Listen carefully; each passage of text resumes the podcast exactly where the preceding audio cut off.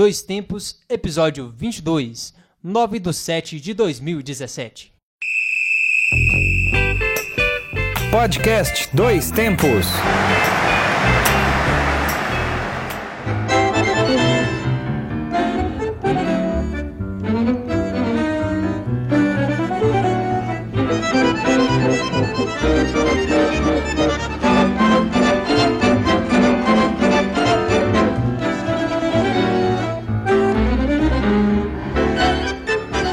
Hoje é 9 de julho de 2017. Eu sou João Luiz e este é o Dois Tempos, o podcast que leva até você informação, debates, opiniões e o melhor da memória esportiva. Olá, eu sou o Júnior Kemil e olha a gente aqui de novo com mais um episódio da série de podcasts produzidos pelo Grupo Gabiroba. Nós agradecemos a você que nos ouviu em nossos primeiros programas e esperamos que você continue conosco, porque vem muito mais por aí. Para quem ainda não nos conhece, fica a dica: ouçam Dois Tempos. Este e os outros episódios estão na internet. Acesse pelo Twitter do Grupo Gabiroba, arroba Grupo Gabiroba, no Facebook, no site Medium, medium.com barra revista Acréscimos e também no Instagram, instagram.com barra Grupo Gabiroba. Aqui conosco no estúdio da UENG de Vinópolis está o nosso amigo e comentarista, ele que já está muito bem habituado a, a, ao podcast Dois Tempos, Alexandre Rodrigues. Muito boa noite. Olá, amigos, estamos aqui novamente para mais um Dois Tempos. Vamos embora. E hoje tem novidade, estreia aqui no podcast Dois Fina- Tempos. finalmente? Finalmente, a gente estava tentando achar uma data, porque o cara é muito. Compromissado. Ele é cheio dos compromissos. Ele é um tem, tem multimídia, muita né? coisa. É multimídia. É, o cara, fica,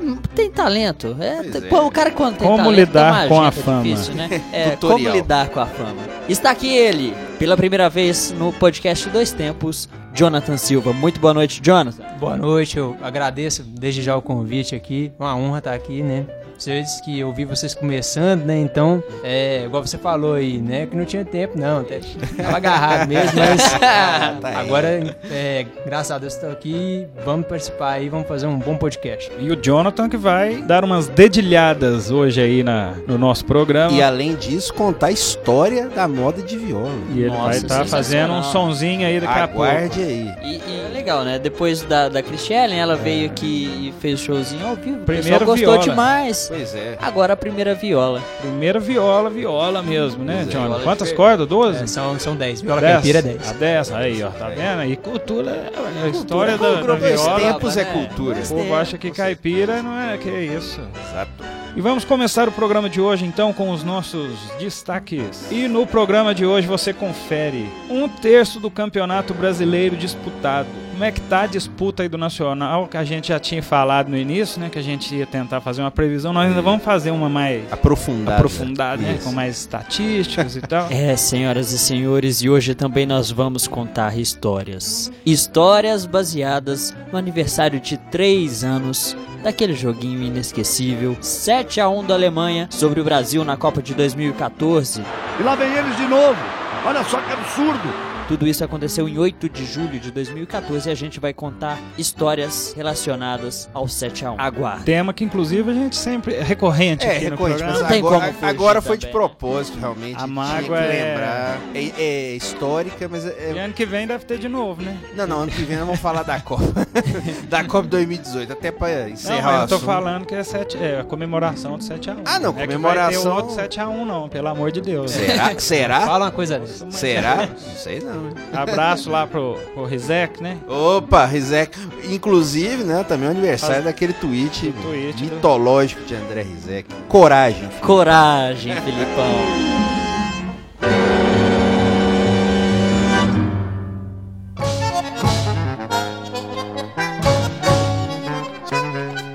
Começar então o nosso debate. Um terço campeonato brasileiro disputado. Como está a disputa pelo título nacional? Os favoritos aí estão fazendo jus aí às campanhas. Pra você, É Alex. engraçado essa, essa coisa de favorito, porque no começo do campeonato houve uma certa decepção com talvez os três principais favoritos ao título. São Palmeiras, Flamengo e Atlético Mineiro, que são os times que mais investiram. O Atlético principalmente no ano passado. né? Tem um elenco ainda muito extenso e muito caro e começaram os três times começaram mal. Porém, nas últimas três, quatro rodadas, eles têm conseguido se recuperar e já estão entre os 10 primeiros, até entre os oito primeiros. Porém, é, você vê que Corinthians e Grêmio estão bem acima hoje na tabela e principalmente o Corinthians que faz uma campanha realmente até agora histórica, campanha com 11 rodadas, chegando na 12 segunda.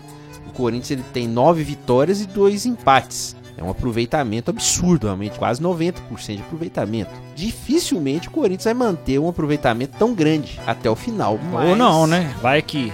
Eu acho muito complicado.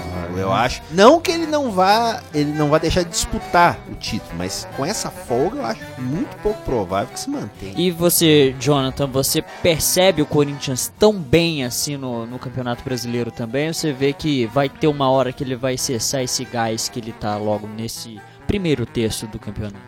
Olha, é, percebo que o Corinthians é um time que não no início do campeonato não era fato favorito, né? Mas o Corinthians é um grande time e a regularidade é uma coisa que o Corinthians parece que vai manter, né? Se não acontecer lesões, né? E manter Janela. esse time aí, a janela também tá aí, então é esperar e aguardar. Mas é lógico que tem momentos no campeonato que o time pode ter uma queda de produtividade, mas o Corinthians ele se mostrou até agora bem regular e por isso está ocupando aí a primeira colocação. É bom lembrar nessa questão até agora que o Corinthians está invicto. O único campeão invicto até hoje no Campeonato Brasileiro foi o Inter de Porto Alegre em 1979, num- naquele campeonato cheio de fórmulas, cheio de grupos, né, classificação, eliminação. Quer dizer, num campeonato de pontos corridos, você jogar 38 rodadas nessa batida é muito difícil.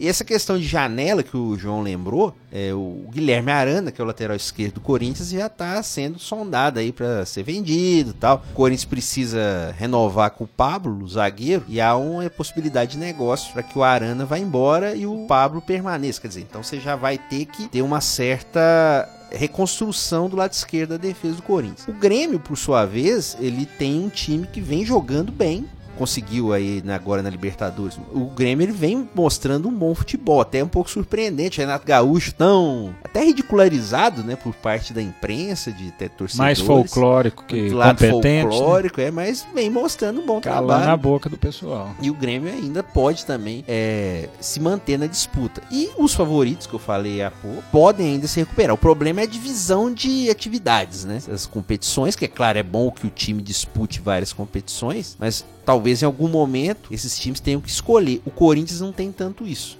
Claramente o Corinthians parece que vai se dedicar ao Campeonato Brasileiro e não vai se importar muito com a Sul-Americana. Vamos ver. Ainda Isso mais é uma até vantagem. porque já, vamos dizer assim, ele já tá quase, quase classificou para Libertadores já, né? Pois Nesse é. ritmo. Nesse Então, ritmo, é. né, vai seria mais o- um caminho mais rápido aí, como o pessoal fala, um né? aperitivo, vamos dizer E assim. as decepções? Vamos ver quem que tá por último aqui, ó. Vou começar o vigésimo Atlético Goianiense, Havaí, Vitória. E O Atlético São Paulo. Goianiense não é surpresa, né? Porque é o Nem- que, nem é o Havaí, é, né? é, não tem. E o São Paulo é surpresa, então. O São Paulo fato, é né? a surpresa. Com toda certeza, né? Porque o Rogério Ceni no início da temporada, todo mundo. Vamos é, registrar aqui, pensando, né? Tava Que a pensando que, que é, é- é- é aquela expectativa, o que, que vai acontecer com a carreira do São Paulo, é, com do, do Rogério Ceni.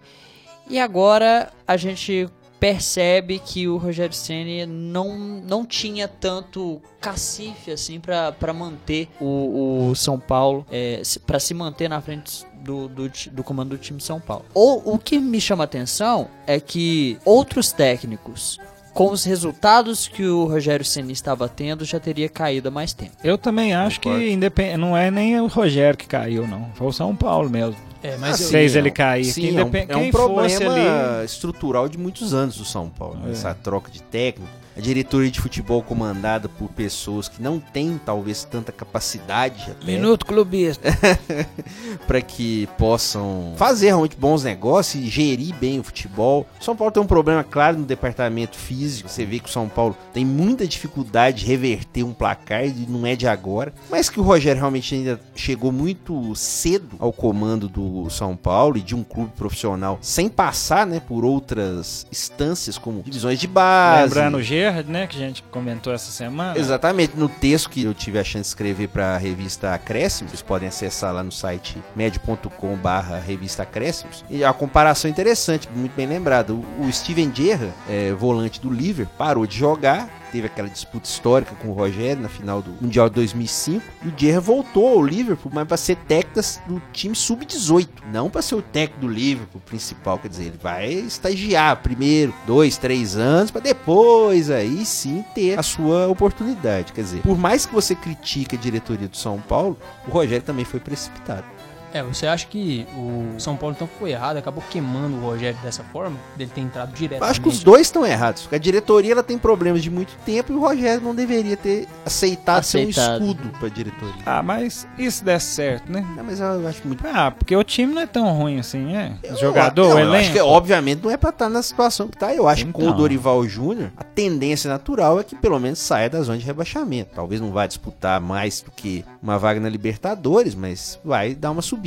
A questão é um problema estrutural do clube. E também vamos só falar, claro, dos outros times que estão na zona de rebaixamento. O Havaí e o Atlético Goianiense, eles, a gente citou aqui no começo do campeonato, isso aqui eu acho que não vai ter erro, não vão acertar os dois rebaixados. O Vitória, eu acho que faltou a gente falar na época do começo do campeonato, que o Vitória, ele tá fazendo todo o roteiro de time rebaixado. Tá Mais uma vez, né? mais uma vez. Mas o Vitória trocou o técnico duas vezes, colocou o Petkovic diretor pra ele mesmo se demitir. Quer dizer, contratou É muito. É muita, né? muita loucura, né? Coisas do futebol brasileiro, né? Ficou faltando só falar do Cruzeiro, né? O que, que vocês Vamos, acham? ô, Jonathan, que- então eu é, vou pedir o Jonathan, faz uma análise da minerada aí no é, Brasileirão. além do Atlético. Olha, o, Cruzeiro é, o Cruzeiro ele teve de fato aí uma queda de rendimento, né? O plantel do Cruzeiro não é um plantel ruim, né? Agora eu acho que eu não sei o que tá acontecendo no time, não sei se tem alguma espécie de racha ali, mas o humano, o comportamento dele parece meio estranho ali, até nas declarações que ele tem. Lógico, a gente sabe o comportamento que o humano tem, né? E não sei, mas o com o plantel que o Cruzeiro tem,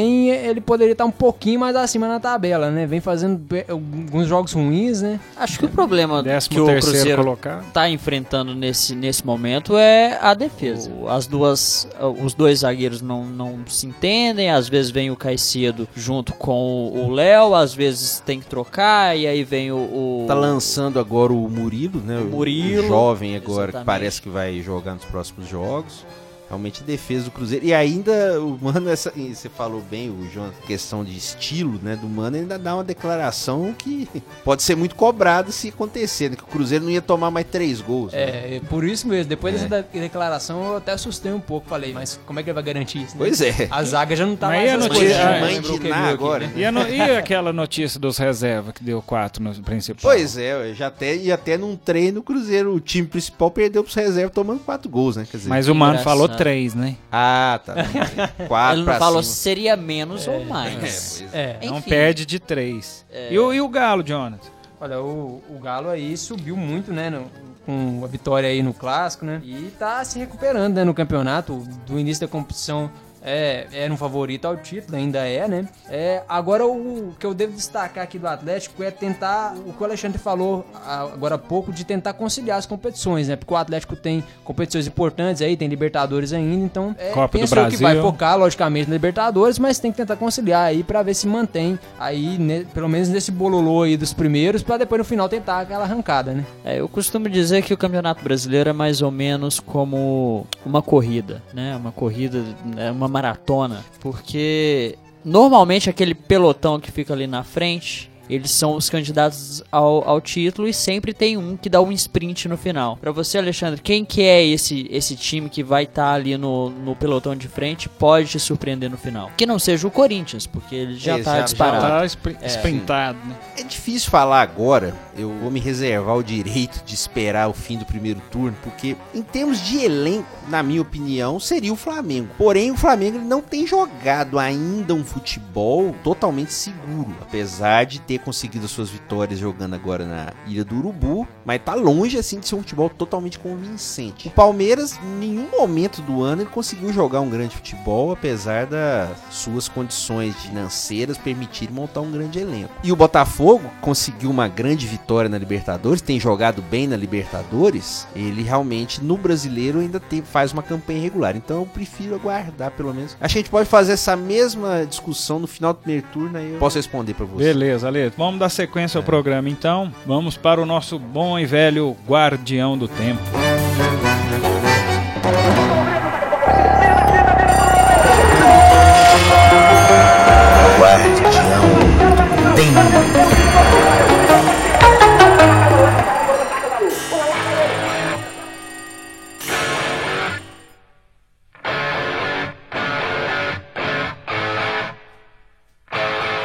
Como já é de costume aqui no Dois Tempos, o Guardião do Tempo vem trazendo aí as datas mais marcantes dessa semana do mês de julho. Em 9 de julho de 1946, nasceu Bon Scott, ex-vocalista da banda de rock and roll australiana AC/DC. Ele esteve presente nos sete primeiros discos da banda e sendo o último o sucesso Hi Highway to Hell, lançado em 1979. O Bon faleceu no ano seguinte aos 33 anos de idade. O ACDC que já era clássico naquela época com o Bon Scott, né, mas acabou fazendo ainda mais sucesso depois da morte dele com o Brian Johnson, quando Ah. eles lançaram o Back in Black. Rapazinho do boné É, exatamente, da Boina. né? é, da, da boi. né? Isso, mas o Bon Scott tem discos sensacionais, High Voltage, o próprio Highway to Hell, realmente faz falta.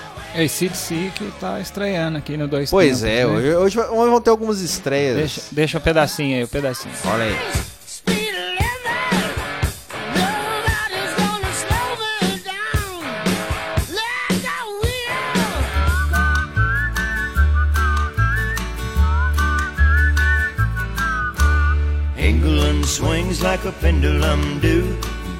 Já em 10 de julho de 1859, o sino do relógio Big Ben foi ouvido pela primeira vez em Londres, na Inglaterra.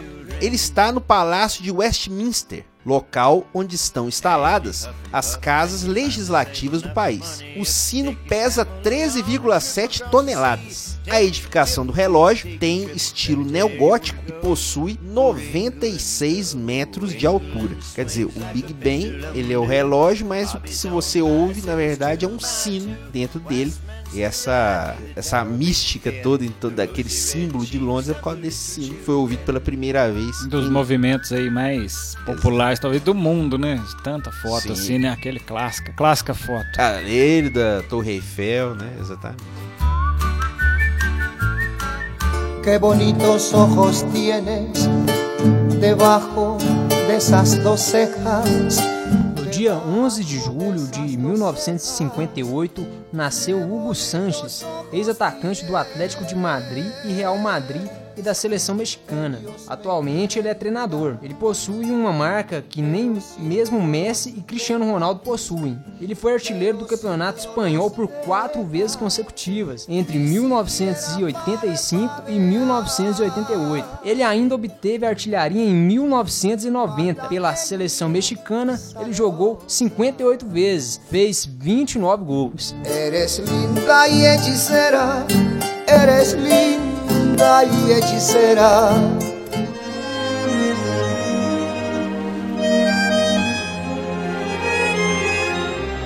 Em 12 de julho de 1904, nasceu Pablo Neruda, poeta chileno. Neruda, na verdade, é o pseudônimo de Ricardo Eliezer Naftali Reyes Poço Alto. Chegou a ser reeleito senador nos anos 40, mas teve de sair do país por suas posições políticas. Ganhou o Prêmio Nobel da Literatura em 1971. Pablo faleceu em 1973. E temos que lembrar sempre de Pablo Neruda, lembrando do grande filme Carteiro Poeta, clássico, né, João? 1994, que falava aí de uma ficção em que Neruda participa como um personagem lá numa vila, né? ué? Isso. Tem a grande. Porque ele morou, né, na Itália, mas não- essa história ela foi, foi criada pro filme, Tem né? as cenas clássicas onde ele explica o que é uma metáfora. Isso, exato. E o carteiro, né, apaixonado por quem? Beatriz Ceruzzo. Exatamente. É um filmaço. Grande filme.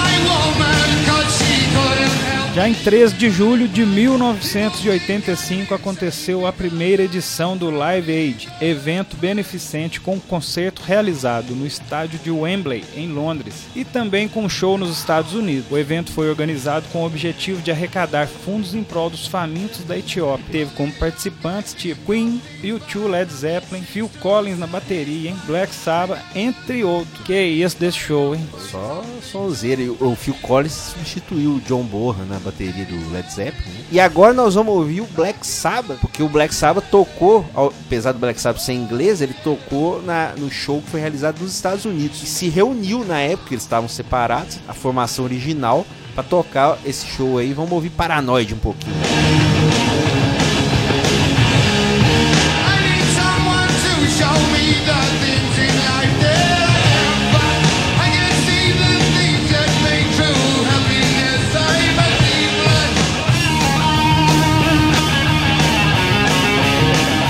Sonzeira demais, né? Esses shows foram tão sensacionais, tão fantásticos, que a partir daí, o dia 13 de julho foi escolhido para ser comemorado no Brasil como o Dia do Rock. Pois é, ele é considerado só aqui, né? Só no Brasil que esse é o dia do rock 13 de julho, até porque em 85 também aconteceu o Rock in Rio, a primeira edição. Então essa- esse movimento de rock fazendo sucesso, então o pessoal aproveitou, né, para utilizar. Apesar de que aqui no Dois Tempos, dia do rock é todo dia. Então, mas vale o registro. E agora eu tenho mais uma outra data, né? Especial. Eu prefiro essa versão aí do Dia do Rock aí. Sim, claro. Que no dia 13 de julho de 1979 nasceu João Luiz. Ué. Eu. Ah, padrinho. Pra quem não sabia, tá aí. Então, padrinho nascido no dia do rock. Dia do Semana rock. que vem Meus parabéns. aí Meus com para- Meus parabéns, data boa. Já não, não, não estaremos fazendo programa no dia, deixamos nossos Já parabéns. deixa meu registro aí, obrigado. Quem viu, quiser mandar presente é só Pô, entrar em CD. contato.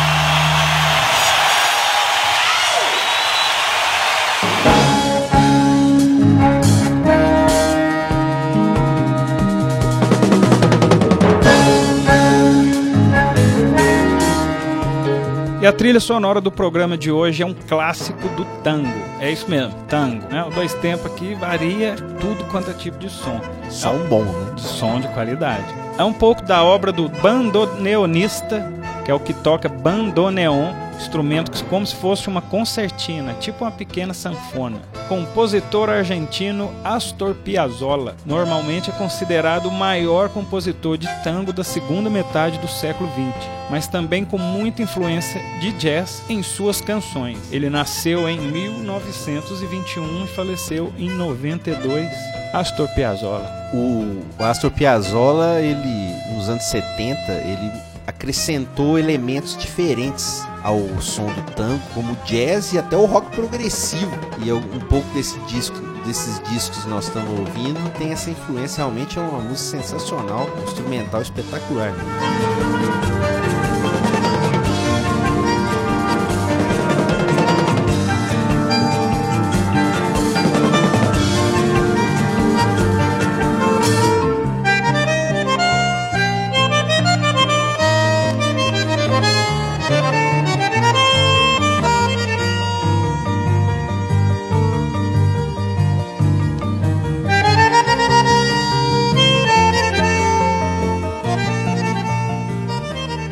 Senhoras e senhores, para você que está acompanhando o Dois Tempos, nós vamos agora falar do futebol internacional.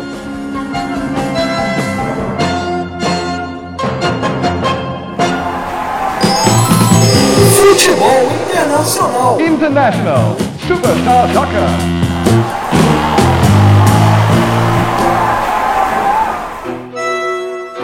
Alemanha ganhou a Copa das Confederações com seu time B. Que isso, hein? B. Imagina o A, o que, que vai vir aí. Vamos fazer uma pequena análise então aí da competição disputada na Rússia. É uma prévia da Copa do Mundo. Vale, mas apesar de que estão querendo acabar com ela. Porque a, a FIFA quer aumentar a Copa, né? Naquele assunto também nós já falamos aqui. E aí a Copa das Confederações também, para não inchar o calendário, ela seria um pouco deixada Ah, de ela lado. tá até ameaçada, né? De O ser, eu acho ter sido a pena, última, o né? que eu acho uma pena no sentido que a Copa vai ficar muito inchada, com muito muita seleção que talvez não devesse ir pra Copa. Nós sabemos como é que é o negócio, Isso né? significa então que a, que, que a Copa do Mundo vai passar a ter aqueles, 48 aquela- provavelmente 48. a partir de 2026, então. Quase que Papua classifica. Então. Olha só, hein, Alexandre. Olha a chance, hein?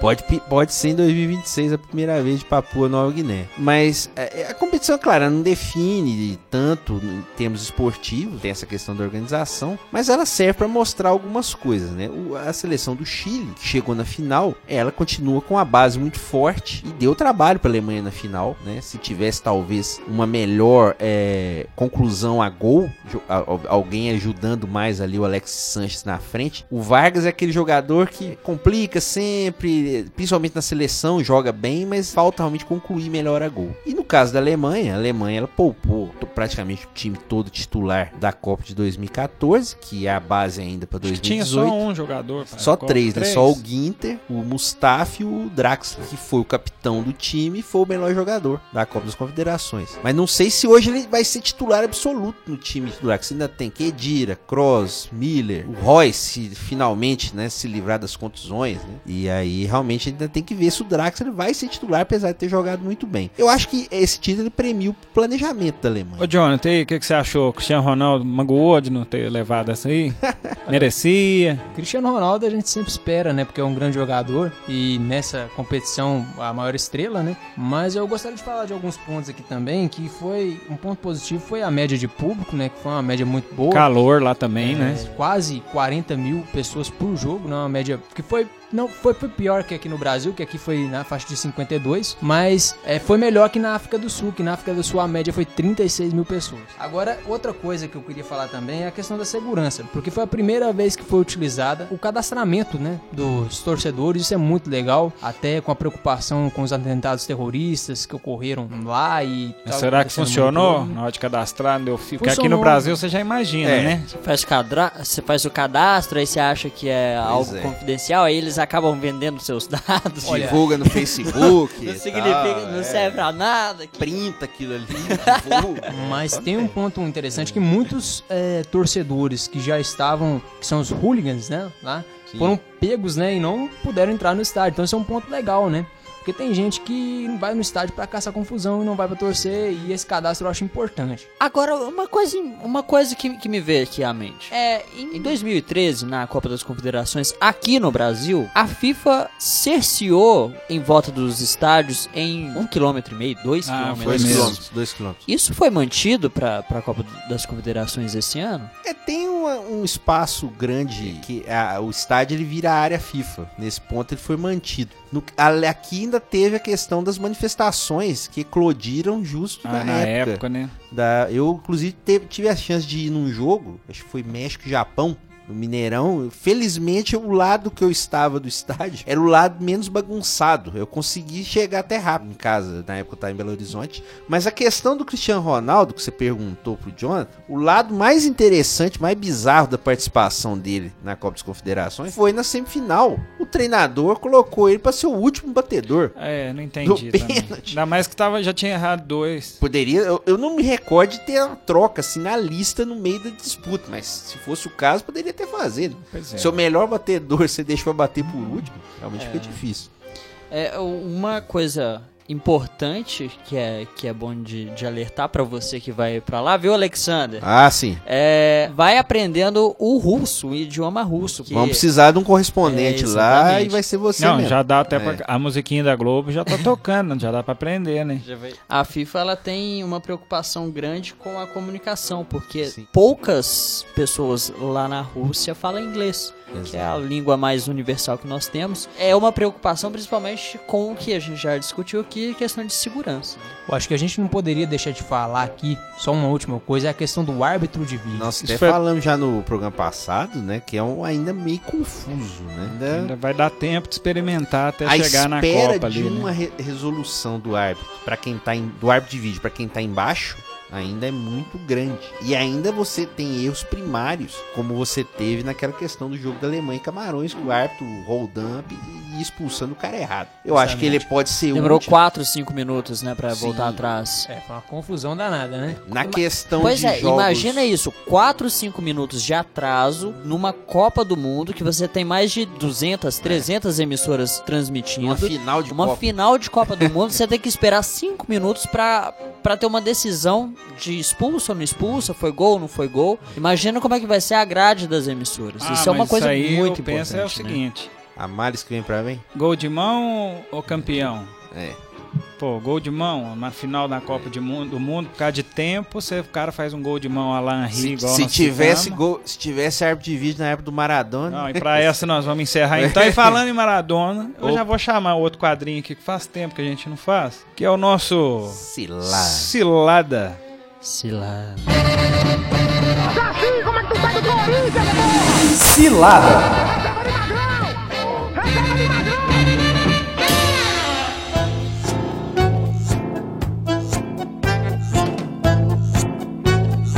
Vamos lembrar hoje as piores especulações. Hoje é meio, meio Bogotá News. É um cilada misturado com Bogotá News, entre aspas. As piores Exato. especulações aí que se já ouviu falar no futebol, né? Aquela contratação que estava quase certa, mas no fim o adversário não- acabou que não deu nada. Ou, ou foi pro time do adversário, ou ficou no time onde estava. E acabou virando só zoação da galera. Começar com o nosso convidado, Jonathan, por favor. Olha, eu vou lembrar aqui uma que é uma grande cilada, né? Uma das maiores ciladas, talvez. Foi aquela contratação, né? Até então, do Anelka, né? Pro Galo. Eita. Porque sabia que ele, alguém ia lembraria. Alguém, alguém ia dessa. falar, não tinha como. essa pra mim foi uma grande cilada, porque o próprio presidente, né, Alexandre Calil, então presidente do Atlético, né, publicou no seu Twitter, que é o Twitter muito famoso dele, né, publicou lá que o Anelka já era do Galo, né, e depois a gente descobriu que realmente era um- uma mentira, né, lá, um, caso de um, de um empresário falso, né, então, é, foi uma coisa que foi uma grande cilada mesmo, porque eu,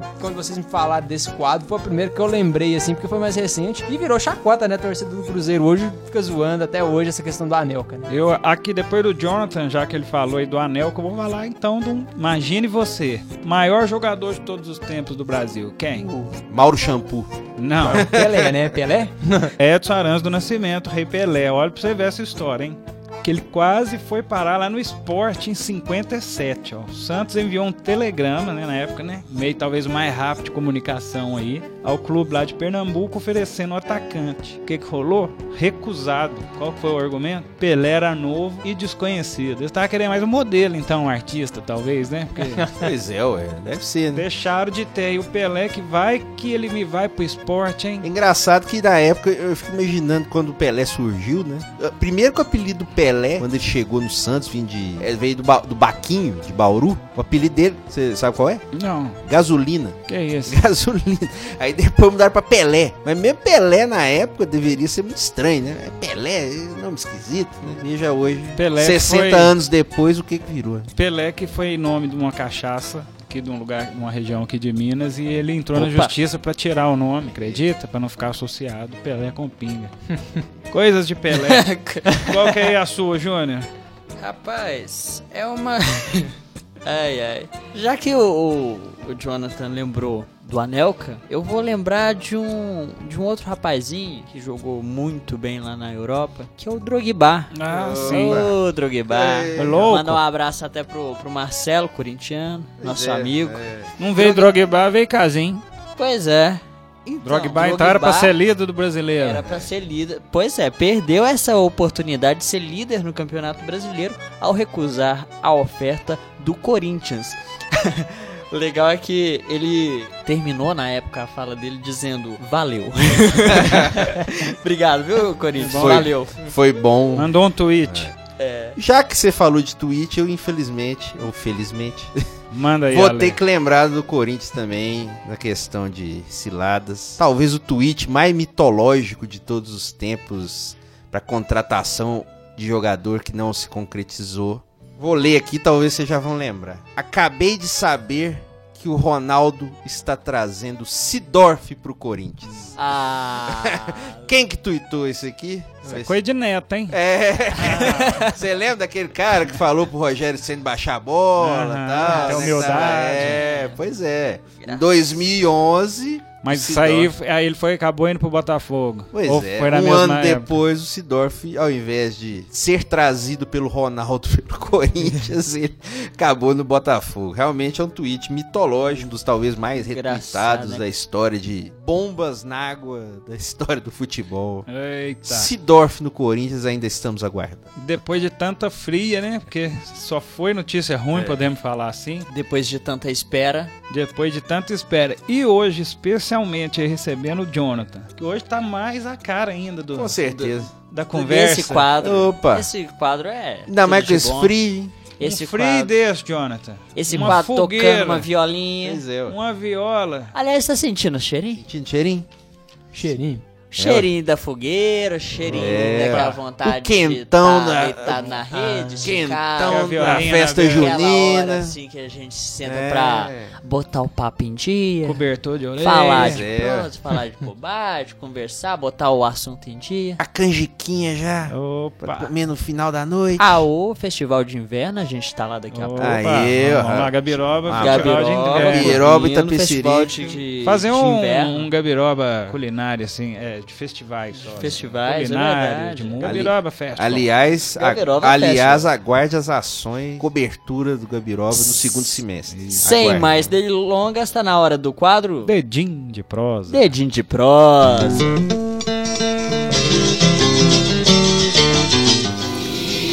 Dedinho de prosa.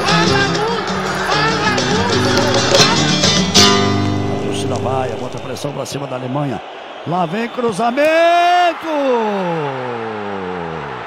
É o gol da Alemanha!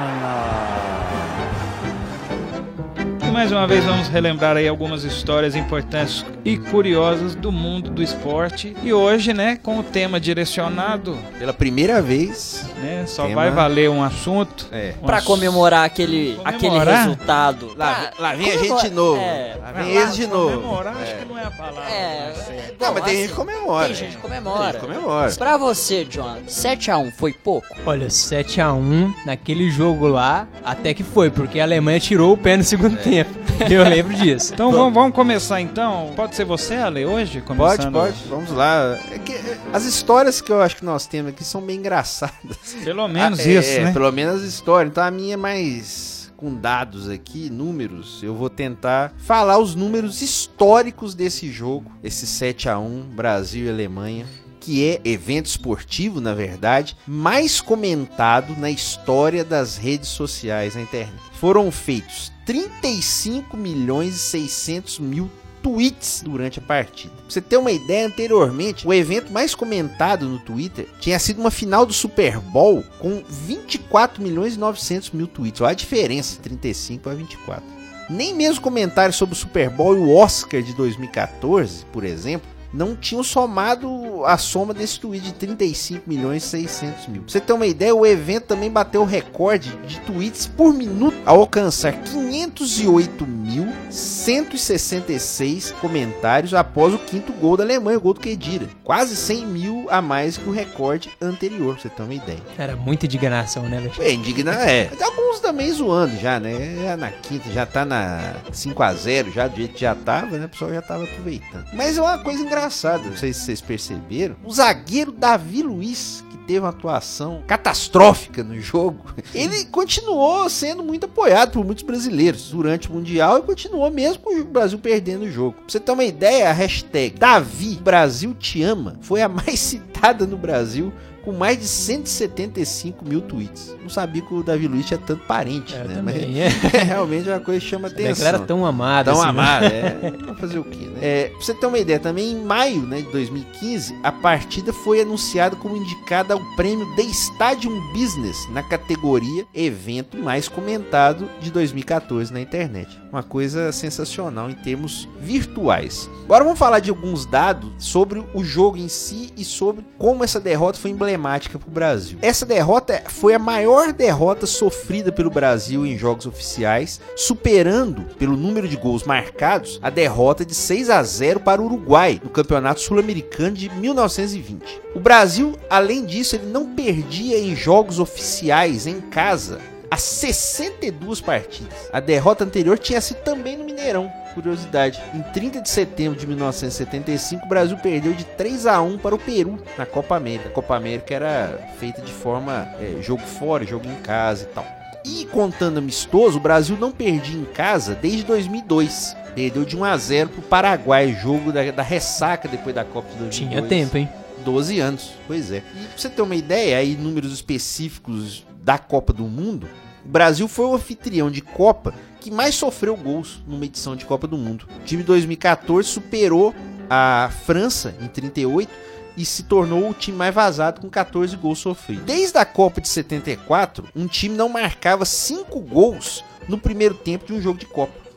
Aconteceu duas vezes na Copa de 74. A Iugoslávia fez 5 gols contra o Zaire. No final o jogo foi 9 a 0 para a Iugoslávia.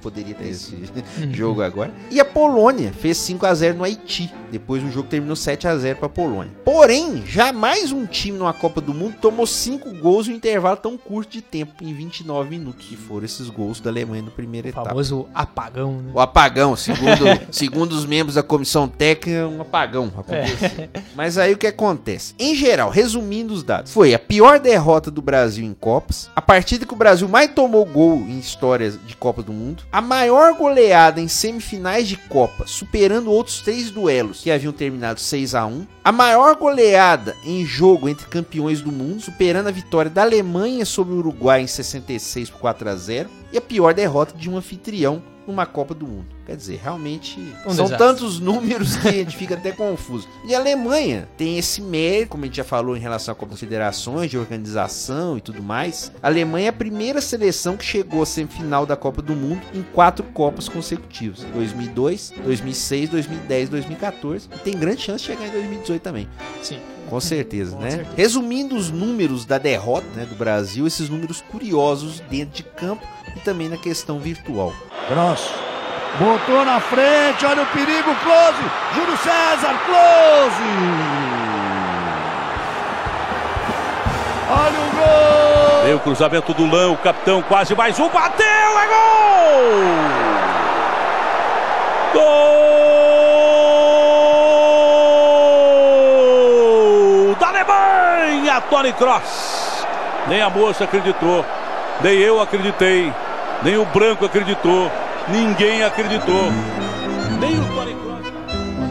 Agora nós vamos aqui com Jonathan Silva, que tem uma história agora já mais curiosa, fora de campo, que ele trouxe pra nós, que é quase de um adivinho. Sim, é o profeta, né? Ele foi até chamado de profeta. É uma história muito curiosa, porque eu lembro que eu assisti aquele jogo na casa da minha avó e foi triste ver aquele jogo, né? Tinha Eu- muita gente com você lá na. Tinha, a família toda, a gente Ah. costuma sempre assistir lá na casa da minha avó, né? E foi uma tristeza só, né? Porque eu acompanho ah, os jogos da seleção, gosto, torço muito, né? E ver aquela derrota daquela maneira que foi, né? Com certeza. É, foi bem triste, né? Aí eu cheguei em casa, fui ver nas redes sociais o que que estavam comentando, né? E até aproveitar o gancho que você tava falando de Twitter agora, Alexandre. Vou falar agora do Facebook, porque Ah, tá. Eu vi uma notícia até Isso na. Quando você viu a notícia? eu vi a Logo notícia depois. logo depois, à noite mesmo, já estavam publicando lá. E aí eu fui e ainda chequei essa notícia. Fiz- tive o trabalho jornalístico mesmo de tentar checar, porque eu achei muito curioso, né? A notícia que eu vi no G1 falando assim, ó. Ainda não acredito, diz brasileiro que preveu 7x1 em um sonho. Impressionante, né? Impressionante. Meu Deus do céu, hein? Na postagem dele no Facebook, é, ele colocou assim: Sonhei que a Alemanha ganhava de 7 a 1 e um- uma emoção triste lá. Essa postagem depois do jogo foi muito compartilhada, né? Pelos amigos. Deus me livre, eu bloqueava esse cara na hora. Como é que chama? O nome dele é Flávio Espina, ele é de São Paulo, ele é um engenheiro e ele postou é, essa mensagem às 8 da manhã da terça, né, dia 8, dia do jogo. E 11 horas depois o resultado aconteceu. Impressionante, né? É, realmente esse cara. Se Vamos... ele tivesse apostado na loteria, teria ganhado uma bolada. Muita gente perguntou ele se ele sabia o resultado da Pois Mega Sena, né? Muita, muitos amigos compartilharam o post e falaram, né? Depois ele ainda postou uma foto lá, é, com uma, é, vestido de mago, né? E aí surgiu esse nome aí, Profeta, né? Eu chequei no Facebook dele e realmente a postagem tava lá. Tava lá. Deus me livre, bloqueado. bloqueado depois dessa. Nunca mais. A escalação mais correta seria preencher com o Ramires E lá com vem mais. E lá vem mais. Olha a bola tocada, virou passeio. Gol! Alemanha 4 a 0. O garoto chorando uma barbaridade. Zagueiros estão saindo, o quinto pode pintar aí. Olha que bola, tocada por sob Kedira é gol. Gol da Alemanha! Goleada histórica da Alemanha para cima do time do Brasil. Abertura pela direita. Bom, eu vou contar uma rapidinho aqui então. Mais um outro fato pitoresco aí da derrota do 7 a 1 acho que entrou aí pros, pro folclore aí desse jogo. Então, após a eliminação, né, que a gente achou que o vexame tinha acabado ali, não, teve a entrevista coletiva do Filipão, que foi sensacional.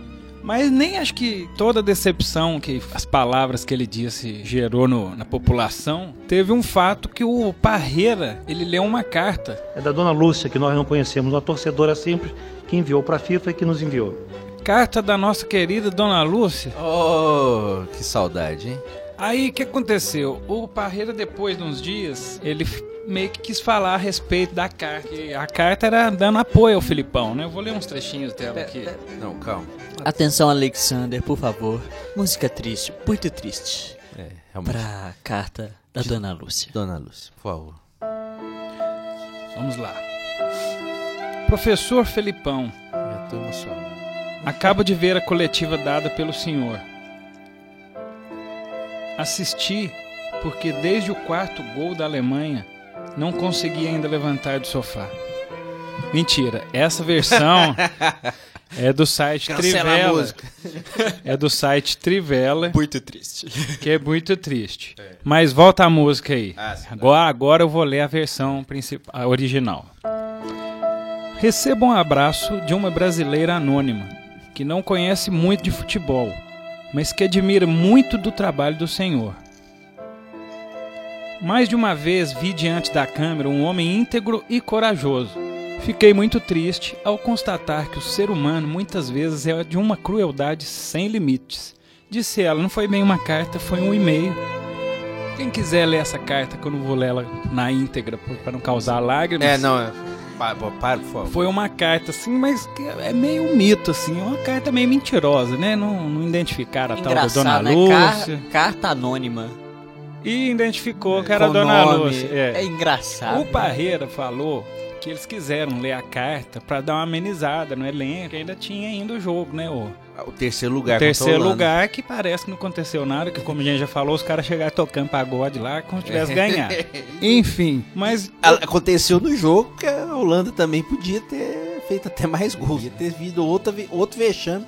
Só ficou 3 a 0 E o Parreira que depois também, né, que é o assunto rende, né, na entrevista, né, ele revelou que ele tinha se arrependido de ter lido essa carta, porque ela gerou inúmeras piadas, é claro, né, memes na internet. De fato, o nego já criou o Twitter da Dona Lúcia. na E continua ativo até hoje. Continua sempre Bombando. com grandes comentários. Quem será a Dona Lúcia? Essa é a pergunta, né? Essa é a pergunta, nossos ouvintes. Se alguém tiver alguma pista, se alguém tiver alguma é, Informação do informação paradeiro. relevante, Uma foto. Um áudiozinho falando pra gente, o pessoal ouvir o dois tempos. Mande áudio. Mande áudio. Mande áudio pra nós, por favor. Então essa aí foi a minha lembrança pitoresca do 7 a 1 a carta de Dona Lúcia. Carta anônima de Dona Lúcia. Carta e meio anônimo. Já abriu, Kedira. Olha o volante onde tá. Tocou no lã, bateu pro meio. O Gol! alemão que não acredita, mas não acredita no que está vendo. E será que é o sétimo? Gol! Gol do Schurli!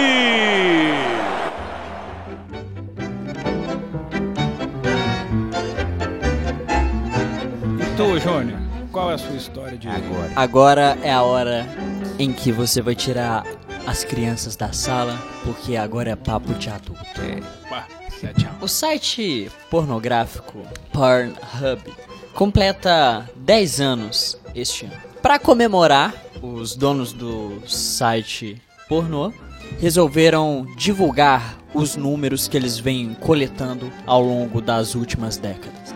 Para se ter uma ideia, são aproximadamente 10 milhões de vídeos disponíveis na plataforma. O site é um dos mais famosos e é um dos mais utilizados. O interessante é que os dados revelados pelo Pornhub têm uma aba especial dedicada ao futebol.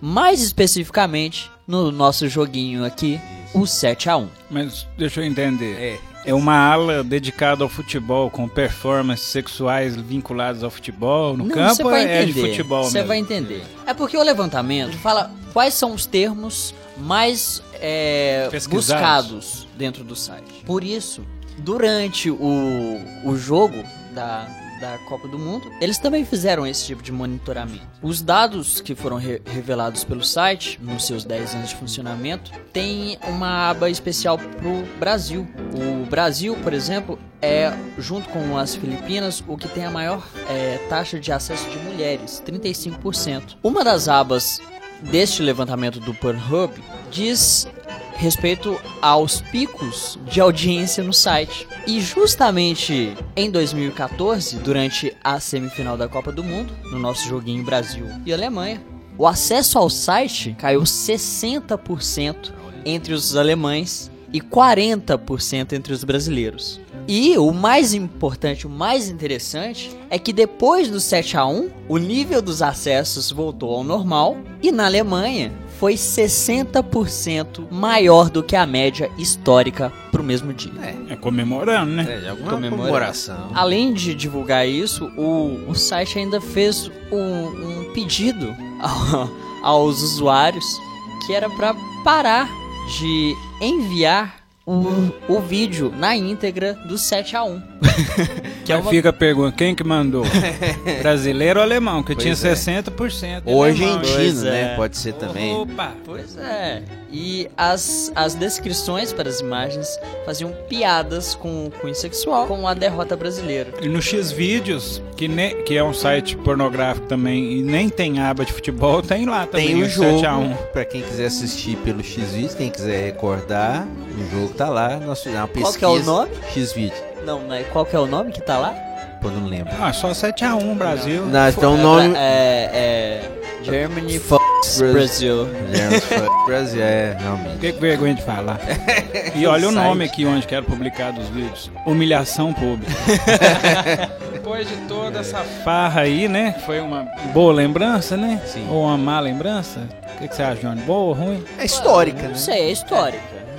Você- pode ter certeza que o Barbosa tá descansando agora. Porque Com teve uma outra história. Ah, esse foi o melhor ponto da Copa. Inclusive foi capa do jornal Extra depois, né? Do. É, No dia tive- é, a gente seguinte. podia. Só, só pra lembrar, tivemos grandes capas no dia seguinte, né? Desculpa, Gente chorando. meia hora do Rio de Janeiro falou que não ia ter capa. Não né? ia ter Uma capa. dor de é. braçada. Pois é. Não, de fato, para os brasileiros foi trágica, mas foi histórica ao mesmo tempo, né? Pois é. Exato. Bom, e agora nós estamos aí na reta final do programa de hoje, né? Mas ainda dá tempo para dar aquelas dicas culturais. Hoje vai ter coisa boa. Nós estamos agora nos acréscimos.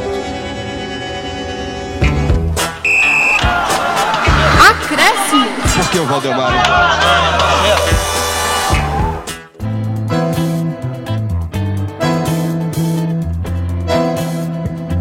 A minha dica cultural hoje é um livro de alguém que, felizmente, deu mais alegria para a seleção brasileira do que é, tristezas, que é o Garrincha. É a biografia do Garrincha, a Estrela Solitária, do autor Rui Castro, que foi lançada em 1995 pela editora Companhia das Letras. Foi um livro um pouco polêmico na época de lançamento, até pela capa, né, que mostra o Garrincha em situação um pouco já consumido pelo alcoolismo, com já uma capa um pouco assim chamativa, mas a história e a maneira que o Rui Castro escreve, descreve a vida do Garrincha é muito importante e ressalta a história realmente de alguém é, muito humilde, mas que foi em determinado momento, principalmente na Copa de 62, talvez o maior jogador do mundo. Antes da contusão do Pelé e o Garrincha ajudou muito o Brasil a conquistar o segundo título mundial no Chile. O Garrincha também tem que sempre lembrar, foi tema do nosso primeiro programa. Os tempos aqui Garrincha que já jogou aqui em Divinópolis. Sim, né? Garrincha jogando aqui na inauguração da iluminação do Farião.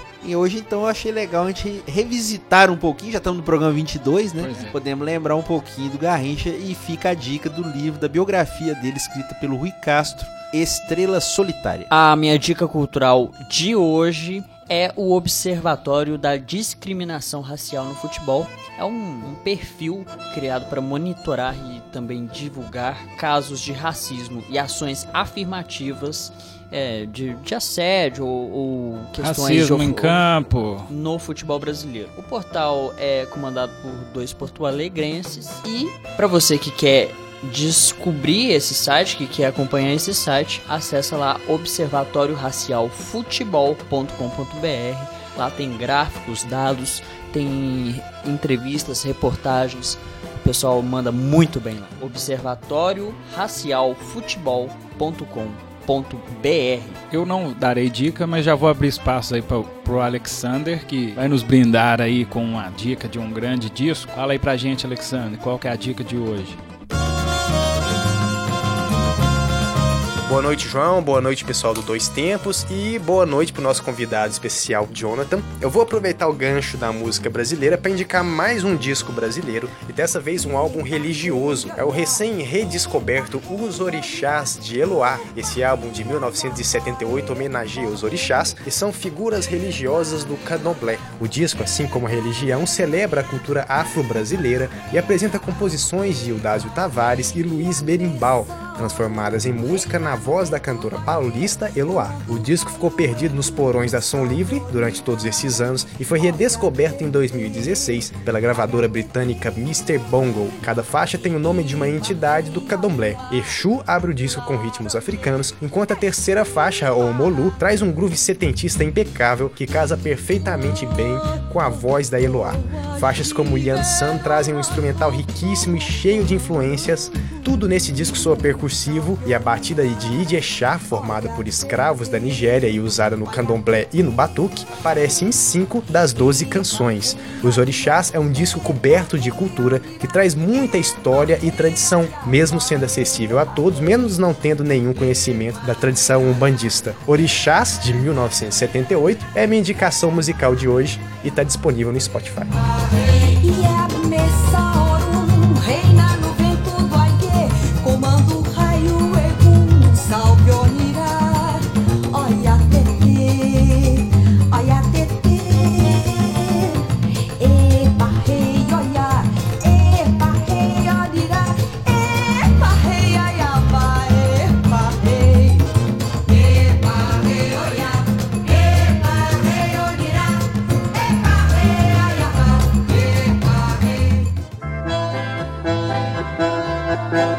depois dessa grande dica de disco aí do Alexander, mais uma vez uma grande dica, como sempre. Agora o Jonathan, nosso convidado de hoje especial, tem uma história aí, uma dica, moda de viola, Tião Carreiro, Pardino. O que, que é isso aí, Jonathan? É, vou falar um pouquinho da história da, da música caipira em geral, né? E falar em especial também do Tião Carreiro, que é o grande mestre aí hoje. Mas a história da viola é, no Brasil, ela começa em 1500, né? Quando a descoberta e aí em seguida a colonização, a viola vem pro Brasil, né? A viola que é um instrumento que ele surgiu inspirado no instrumento indiano que se chama laúde e depois foi para toda a Europa e se transformou em viola, né?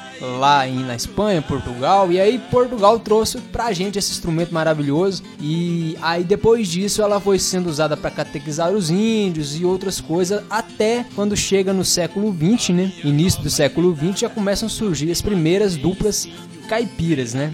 É, agora um, um ponto muito importante é, dessa história da música caipira, né, ou música sertaneja, é o momento em que a primeira música é gravada, né?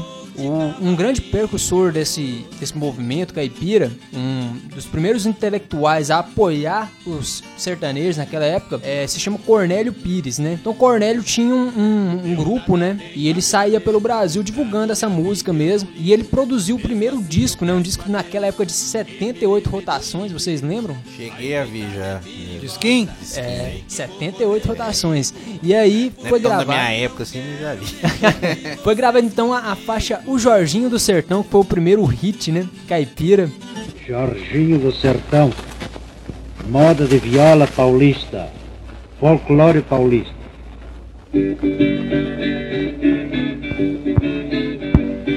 Ajudai meu companheiro,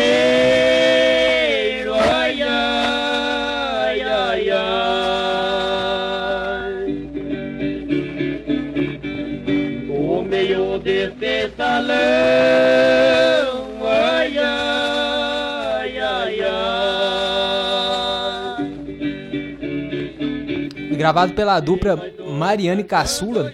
Que vocês devem conhecer o filho do Mariano, que é o Caçulinha, famoso Caçulinha, que já no Faustão. Filho do Mariano é filho do Caçula? Ele é filho do Mariano. Na Ah. verdade, a- o nome Caçulinha foi uma homenagem ao tio dele, que era o Caçula. né? Ah, tio. Isso. Então aí ocorreu isso aí. O Caçulinha hoje tá no programa do Ronivon, na TV Gazeta. De vez em quando ele Isso. aparece lá. né? Grande Caçulinha. Grande Ronivon. Essa música foi gravada em 1929. Depois disso, a crescente do rádio no Brasil começou, né? E a música caipira estava em todas as rádios aí. É, principalmente nos horários da manhã aí, pro homem do campo, que sempre estava acompanhando, né? E aí surgiram novas duplas, né? Como, vou citar algumas aqui, Alvarengue Ranchinho, Tunique Tinoco, né? Tem muita dupla, muita gente boa, grandes compositores como Raul Torres, João Pacífico e Isso tudo da época nos anos 50. tudo ali. isso de 30, 40, né? Sei. Aí chegando na década de 50 aí que entra Tião Carreiro nessa história. Porque Tião Carreiro, ele, na verdade, ele é mineiro, né? Ele começou com o nome Tião Mineiro. E depois que ele foi pra São Paulo, porque era em São Paulo, é, nas margens do Tietê, como a gente fala, né? Que a música sertaneja fazia muito sucesso naquela época, ali considerado inclusive o berço do,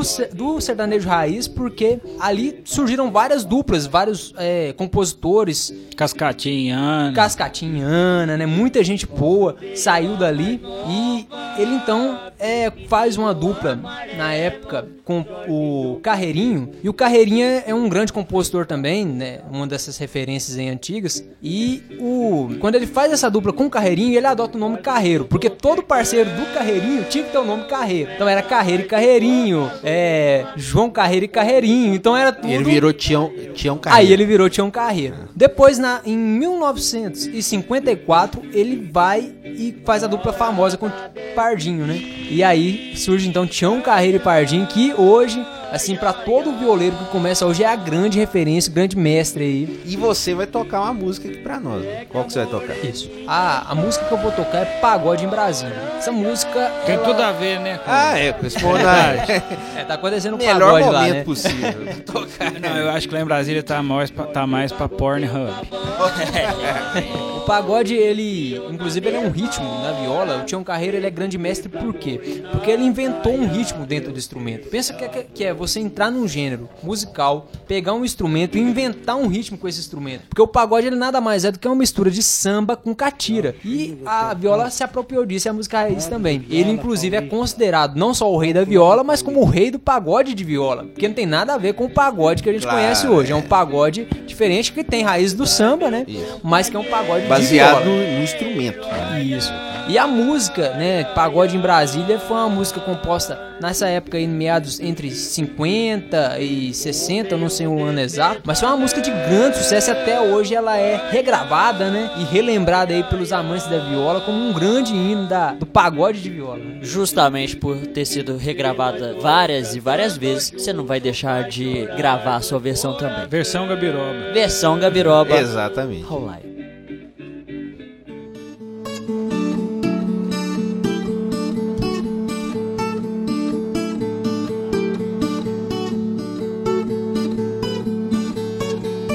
O episódio 22 do Dois Tempos fica por aqui. Mais uma vez agradecemos pela audiência. Compartilhe o podcast nas redes sociais. Se você ouviu, conte para os colegas e espalhe por aí. Lembrando sempre que o programa está postado no Twitter do Grupo Gabiroba, arroba Grupo Gabiroba, no Facebook e também no site Medium, medium.com barra revista Acréscimos. E agora também no Instagram, instagram.com barra Grupo Gabiroba. O Dois Tempos de hoje foi gravado no estúdio de rádio do curso de comunicação Comunicação Social da UENG Divinópolis e teve a apresentação de Júnior Quemil e João Luiz Reis. Comentários de Alexandre Rodrigues e Jonathan Silva, nosso grande violeiro. Trabalhos técnicos e sonorização de Alexander Alves e Júnior Quemil. Redação de Alexandre Rodrigues. O Dois Tempos é uma produção do grupo Gabiroba.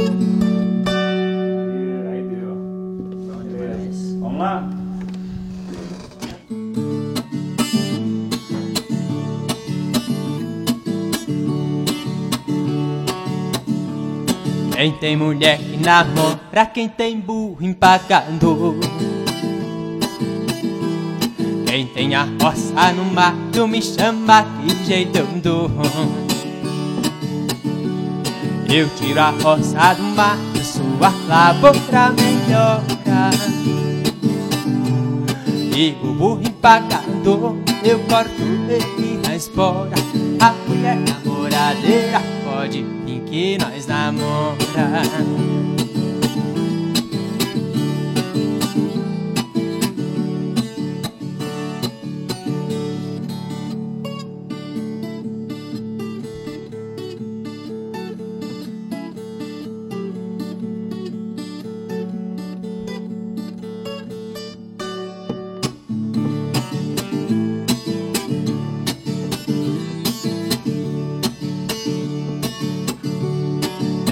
prisioneiro inocente no fundo de uma prisão.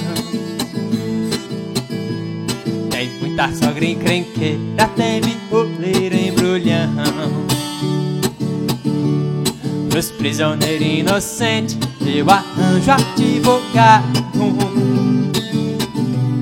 E a sogra encrenqueira, eu dou de laço dobrado.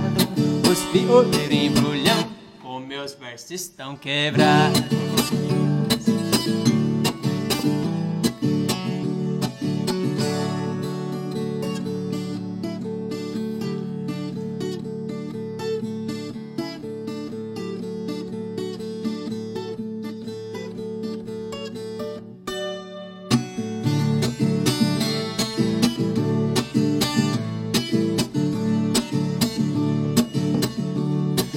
Bahia, eu fui Barbosa, Rio Grande deu Getúlio.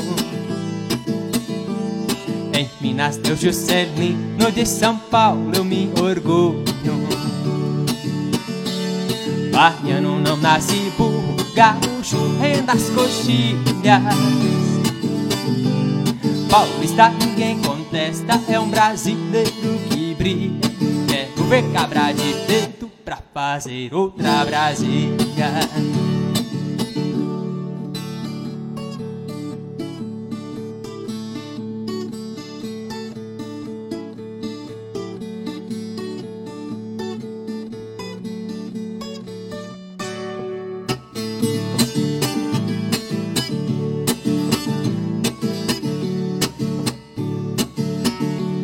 No estado de Goiás, meu pagode está mandando. O bazar do vidro em Brasília é o soberano. O repique da viola balanceia o chão goiano. Vou fazer a retirada, despedir dos paulistanos. Adeus que eu já vou embora. E Divinópolis tá me chamando.